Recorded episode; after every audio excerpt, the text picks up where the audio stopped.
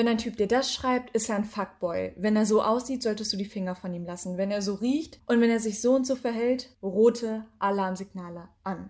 Wir bekommen super oft irgendwelche Tipps von links und rechts, Zeitungsartikel, YouTube-Videos, TikTok-Videos, irgendwelche Ratschläge von Freundinnen, was ja alles vermeintliche Zeichen sind, dass die Person, die wir gerade daten, absoluter Trash ist. Was sind denn aber eigentlich andersrum die Zeichen und Signale, die uns als Green Flags entgegenkommen? Was sind denn die Eigenschaften, bei denen uns sofort ein grünes Licht anspringen sollte und uns zeigen sollte, das ist jemand mit Charakter und das ist jemand, den sollte ich mir mal aufbewahren? Diese Gedanken sind mir gekommen, als ich mir Sean Mendes neue Doku angeguckt habe. Eigentlich war es aus Langeweile, weil pff, wurde auf Netflix angezeigt und ich muss auch ehrlich sagen, so an sich fand ich die Doku auch ein bisschen schwierig. Ich habe bis zum Ende jetzt darauf darauf gewartet zu erfahren, was jetzt das übergeordnete Ziel der Doku ist. Habe ich zum Beispiel damals bei Justins Doku irgendwo dann verstanden, auch bei Taylor Swifts Doku. Aber bei Sean hat es die ganze Zeit noch ein bisschen gedauert und ich weiß auch bis heute nicht so richtig, was jetzt die krasse Erkenntnis sein soll.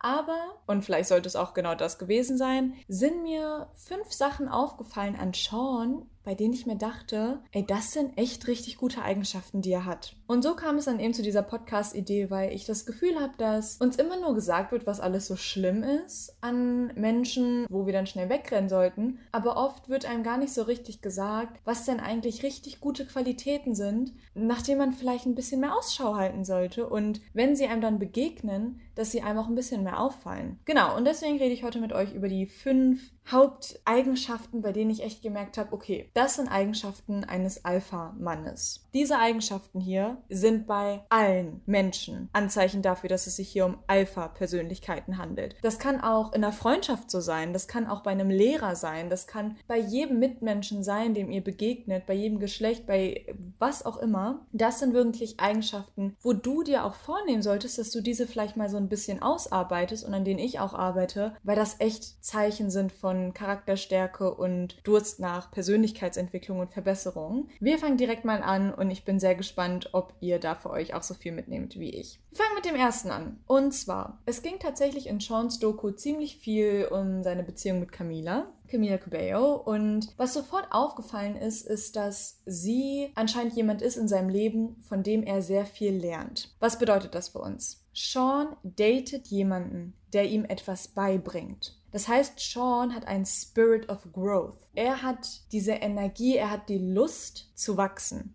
Sonst wäre er nicht mit jemandem zusammen, der ihm etwas beibringt. Und das ist schon öfter bei Sean aufgefallen, weil er auch neulich äh, so ein Magazininterview gegeben hat und hat über Bodyshaming geredet. Und dass er selber, ich finde, das ist auch sehr stark in der Doku aufgefallen, wie sensibel er eigentlich ist. In diesem Magazin hat er eben auch darüber gesprochen, dass er zum Teil sehr, sehr unsicher ist mit seinem Körper und da eben schon sehr, sehr viele toxische Gedanken hatte. Und dass sie dann aber diejenige ist, die ihm sagt, hey, hör zu, du bist gut so, wie du bist, du solltest an deinem Inneren arbeiten und du solltest dich auf andere Sachen konzentrieren. Sie wirkt in ganz vielen Aspekten, auch wenn man sie so ein bisschen verfolgt als Mensch, sehr professionell und so, als hätte sie sich in der Hollywood-Szene auf jeden Fall schon relativ gut gefunden. Das wirkt bei Sean nicht so. Er ist, wie gesagt, jemand, der sehr sensibel wirkt und wir werden darüber auch gleich zu sprechen kommen. Jemand, der sehr, sehr dankbar ist für alles, das passiert, aber auch jemand, der, glaube ich, noch nicht so richtig verstanden hat, was er eigentlich jetzt für eine Welt hat, für eine neue Realität hat. Und er hat sich jetzt eine Partnerin gesucht, die ihm hilft, die ihm den Weg zeigt und die ihn mitzieht. Und das ist was unglaublich Gutes, weil es geht nicht darum, dass du jemanden suchen willst, der für dich dein Leben regelt und auf den du die ganze Zeit hochguckst, aber wenn du jemanden kennenlernst, der sich nach Menschen sehnt, die ihn mitziehen, dann ist das so eine tolle Eigenschaft. Frag dich mal selber, bist du jemand, der sich wohler fühlt in einem Raum, wo alle Menschen weniger kompetent sind als man selbst? Oder suchst du dir extra den Raum, wo alle Leute schlauer sind als du? Und das zweite ist das, was dich im Leben weiterbringt. Du willst dich immer mit Menschen umgeben, die dir was beibringen und von denen du was lernen kannst. Und wenn du bemerkst, dass du jemanden datest, der sich genau nach sowas sehnt, Menschen, die ihn mit mitziehen, Menschen, die ihm was beibringen, Menschen, die ihn motivieren, ist das eine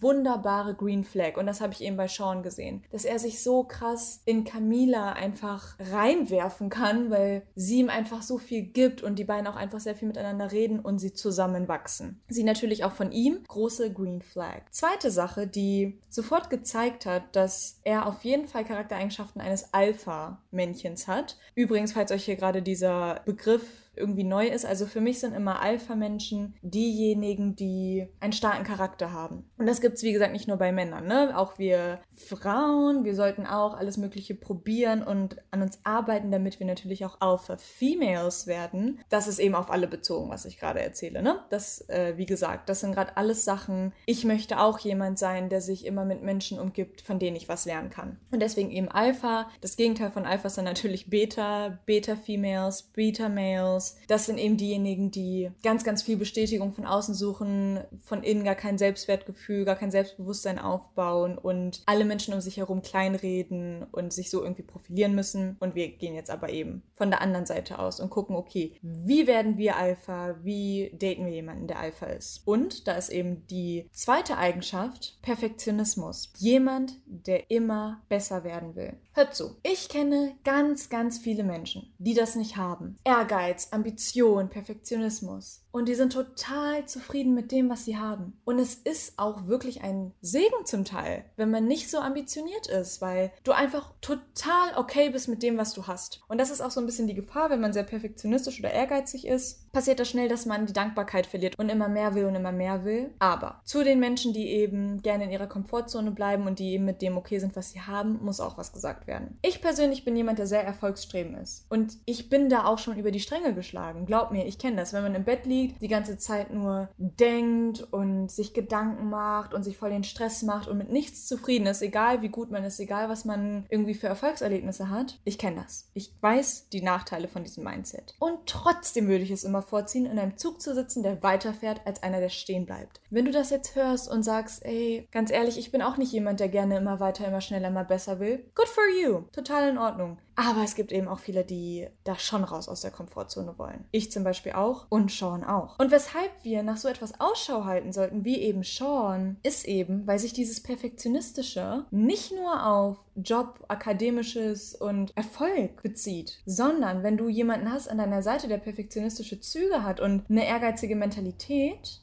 dann kannst du damit rechnen, dass das auch auf die Beziehung überleitet aber in einem guten Maße. Also es geht nicht immer darum, um dieses immer mehr, immer mehr, immer mehr, was viele damit verbinden, wenn man sagt, okay, ich bin perfektionistisch, sondern es ist wirklich gut, wenn du eine Person an deiner Seite hast mit hohen Ansprüchen. Denn eine Person mit hohen Ansprüchen wird dann auch hohe Ansprüche an deine Beziehung haben und da wird er sich nicht mit dem niedrigsten zufrieden geben und sagen, äh, ja, mh, hm, ich wollte dir eigentlich eine Karte zum Geburtstag schenken, aber mh, hm, sorry, ich hab's vergessen und gefurzt und no. So ein Loser-Scheiß wirst du gar nicht bekommen von jemandem, der hohe Ansprüche an sein Leben hat. Denn jemand, der hohe Ansprüche an sein Leben hat, hat nicht nur hohe Ansprüche an sein Gehalt, sondern auch an seine Beziehung und an seine Partnerin oder seinen Partner und an sein Familienleben und will die schönste Beziehung überhaupt haben. Er will dich auch motivieren, er will dich auch mitziehen. Und wenn du das gar nicht brauchst, great, you do you. Falls du aber so jemand wie ich bist und eben auch jemanden haben willst an deiner Seite, der dich mitmotiviert und der mit dir an die Grenzen will und der einfach mit dir wachsen will als Mensch, halte nach Perfektionismus Ausschau. Die Menschen, von denen ich am meisten gelernt habe, die Menschen, die mich am glücklichsten machen, sind die, die wirklich auch Ansprüche an sich selber haben. Und bei solchen Menschen, by the way, ist es auch so angenehm, weil die dann auch selber merken, wenn sie zum Beispiel irgendwelche Eigenschaften haben, die vielleicht nicht so gut sind für eine Beziehung oder ein bisschen toxisch sind oder nicht nur für die Beziehung, aber auch einfach fürs eigene Leben. Du musst ihnen das gar nicht erklären. Das sind nämlich keine Loser, denen du erklären musst, warum es nicht okay ist, den ganzen Abend einfach wegzubleiben, ohne sich zu melden. Ohne Job einfach zu Hause rumzupimmeln, sich nicht bei seinen Eltern zu melden. Perfektionistische Menschen wissen das selber. Du musst ihnen das gar nicht sagen, dass manche Sachen gar nicht okay sind in einer Beziehung, weil die das alles selber verbessern wollen. Deswegen, Girls and Boys, guckt nach Perfektionisten. Drittes Thema, Hobbys. Wenn Menschen Hobbys haben, kommen sie auf weniger dumme Ideen. Wir haben gesehen, wie Sean ganz viel auch über seine Heimatstadt geredet hat. Und er hat gesagt, ich habe Gitarre gespielt, bis meine Finger geblutet haben. Sieben Stunden am Stück habe ich Gitarre gelernt. Da sehen wir nämlich auch wieder dieses Perfektionistische. Klar, bei ihm war das auch sehr krass, hat er selber gesagt, aber er wollte einfach es richtig machen. Und er hatte ein Hobby, in dem er auch seinen Perfektionismus ausleben konnte.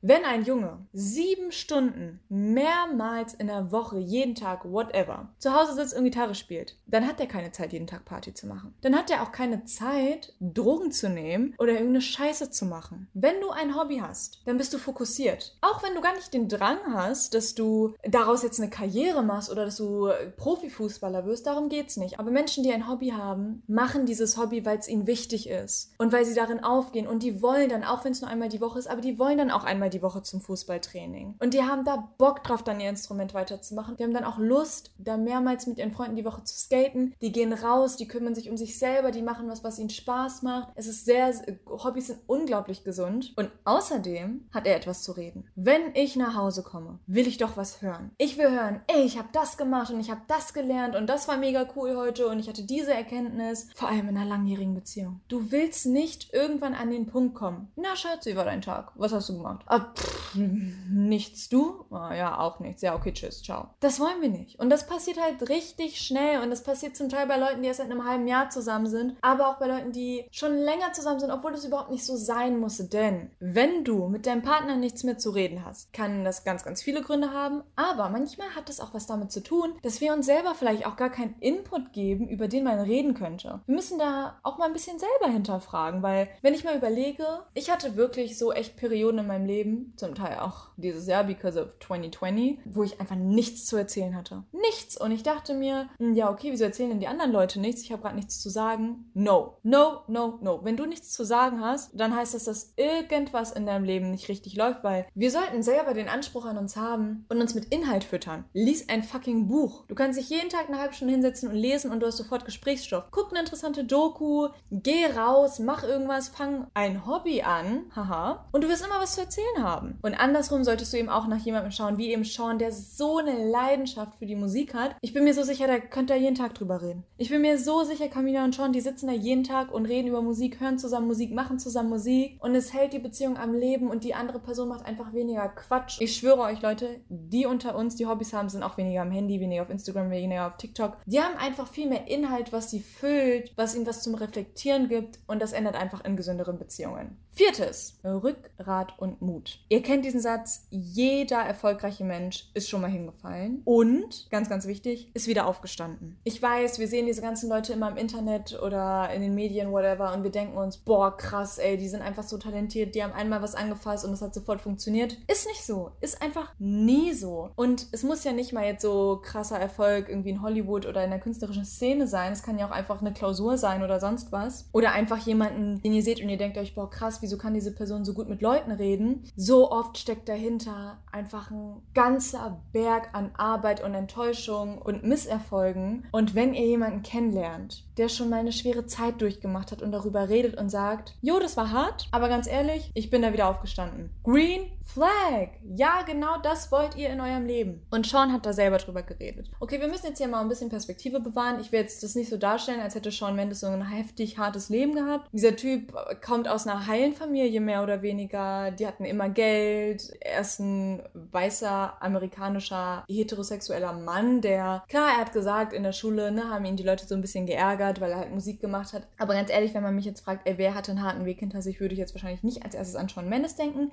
Aber er hat trotzdem erklärt, dass er jemand war, der wirklich, wirklich viel an sich gezweifelt hat. Und da kommt wieder dieses Sensitive bei ihm raus. Er hat selber gesagt, als er dann seinen Manager hatte, er wollte da nicht alleine raus. Er wollte nicht alleine auf die Bühne. Er war sich so sicher, okay, er braucht eine ganze Band, eben dieses ganze Drumrum, damit er nicht so sehr im Fokus steht. Und sein Manager hat gesagt, ah, ah, Sean, du, deine Gitarre, raus da. Und du hast dann auch schon gemerkt, weil wie gesagt, Sean ist bis heute, finde ich, kommt das dann doch oft auch raus, ähm, vor allem in der Doku, zum Teil auch sehr, sehr unsicher und du siehst ihm einfach an, dass Erfolg bei ihm kein linearer Verlauf, keine nach oben laufende Gerade war, sondern ein verstricktes Wirrwarr und so ist es halt meistens. Die wenigsten von uns haben einfach einen komplett geraden, fleeky Lebensweg hinter sich, sondern es war so ein komplettes Chaos. Drei Schritte nach hinten, ein nach vorne, drei Schritte nach hinten, einen halben nach vorne und dann wieder ein nach hinten, dann zwei nach vorne. Es ist einfach schwierig. Und wenn du jemanden hast, der das erstmal reflektiert und erstmal dir wiedergeben kann, und der dir dann signalisiert, ey, aber ich mache einfach weiter. Diesen Mut, dieses Rückgrat, das ist das, wo du dir denken solltest, oh mein Gott, yes. Es gibt nichts Schlimmeres als Männer und Frauen und alles andere. Menschen, die einfach rumheulen, obwohl überhaupt nichts passiert ist und auch keine Alternative, kein Lösungsweg, kein, kein Vorschlag, keine Motivation zur Veränderung im Leben haben. Sucht euch jemanden, der irgendwie schon was durchgemacht hat, der deswegen auch so ein bisschen Perspektive aufs Leben mitbringt, der aber trotzdem motiviert ist und euch mitzieht. Und glaubt mir, glaubt mir, das wird euch euer Leben so bereichern. Außerdem hier auch eine kleine Reference zu einer anderen Podcast-Folge, die ich gemacht habe über Miley Cyrus, weil diese Frau ist einfach der absolute Wahnsinn. Guckt euch bitte diese Podcast-Folge an. Da habe ich auch darüber geredet, was ich von Miley gelernt habe, jetzt in einem neuen Interview von ihr mit einem ganz, ganz tollen Moderatoren auch, Zane Lowe. Und da hat sie eben auch darüber geredet, wie sie ihr Gehirn dazu trainiert hat, mit Misserfolgen und Rückschritten und Rücktritten so gut umzugehen. Und genau sowas braucht ihr. Wie gesagt, scheiß mal auf Beziehungen, auch bei Freunden. Genau sowas braucht ihr. Und damit kommen wir jetzt auch zum letzten Punkt. Und zwar Dankbarkeit und Bodenständigkeit. Ihr könnt vielleicht denken, und bei manchen Leuten ist das auch so, dass das so ein bisschen Widerspruch ist zu dem zweiten Punkt, den ich gesagt habe, mit dem Perfektionismus und Erfolg haben wollen. Aber es gibt einen Unterschied zwischen Menschen, die die ehrgeizig und perfektionistisch sind und Menschen, die Arschlöcher sind. Der Unterschied ist eben, dass Arschlöcher all, all Empathie verloren haben, all Dankbarkeit verloren haben.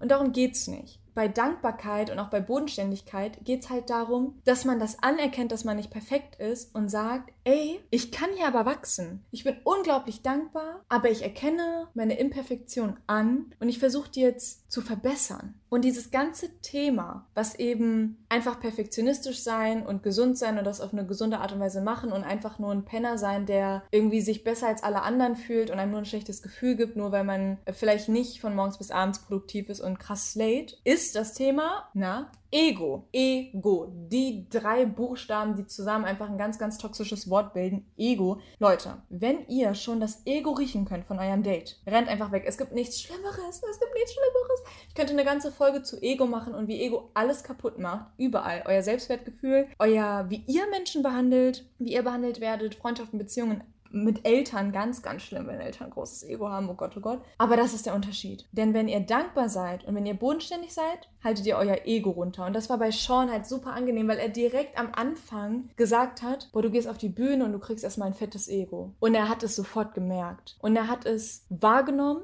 Und wenn du sowas wahrnimmst und wenn du weißt, wann dein Ego groß wird, das ist der Moment, in dem du bodenständig bleiben kannst, weil du das sofort bemerkst, mein Ego kickt in, zur Seite damit. Wie behandle ich das jetzt? Aber die meisten Leute checken das gar nicht, wenn sie ein fettes Ego haben oder wann sie ein fettes Ego haben. Und deswegen, Fragt euch mal die Person gegenüber von mir. Kann die dieses ganze Thema Ego reflektieren? Ist diese Person denn dankbar für die Sachen, die sie hat? Auch wenn sie perfektionistisch ist, auch wenn sie ehrgeizig ist, was eigentlich alles gute Sachen sind. Ist die Person trotzdem dankbar und bodenständig? Und versteht die Person auch, dass sie noch sehr, sehr viel zu lernen hat? Ich glaube, ihr bemerkt auch so ein bisschen bei diesen ganzen fünf Tipps, die ich euch gerade irgendwie so mitgeben will, für euch selber, für eure Beziehungen, für alles. Das sind nicht mehr einzelne Charaktereigenschaften, die sind alle zusammen. Alles gehört zusammen. Wenn jemand perfektionistisch ist, will er automatisch mit Leuten zusammen sein, die ihm helfen, sich zu verbessern. Und wenn eine Person perfektionistisch ist, dann weiß die Person auch, dass sie noch nicht perfekt ist, sonst würde sie nicht nach Perfektion streben. Wenn jemand schon denkt, er ist fehlerlos, ist er ja überhaupt nicht ehrgeizig, weil er weiß ja schon alles und er hat ja schon alles. Das heißt, perfektionistische Menschen wissen oft, dass sie auch nur Menschen sind und dass sie sich eben noch verbessern können. Und wenn man weiß, dass man sich noch verbessern kann und eben sich dieser Imperfektion bewusst ist, ist man auch automatisch ein bisschen bodenständig und auch dankbar für die Sachen, die man dann erreichen kann. Und wenn du jemanden hast, der eben aus sich selber das Beste herausholen will, hat die Person auch meistens irgendwas zu tun und hat Hobbys, um eben den Horizont zu erweitern. Und wenn du Hobbys hast und Sachen ausprobierst, hattest du auch schon Fehlschritte und irgendwelche Misserfolge und daraus resultiert Mut und ihr seht,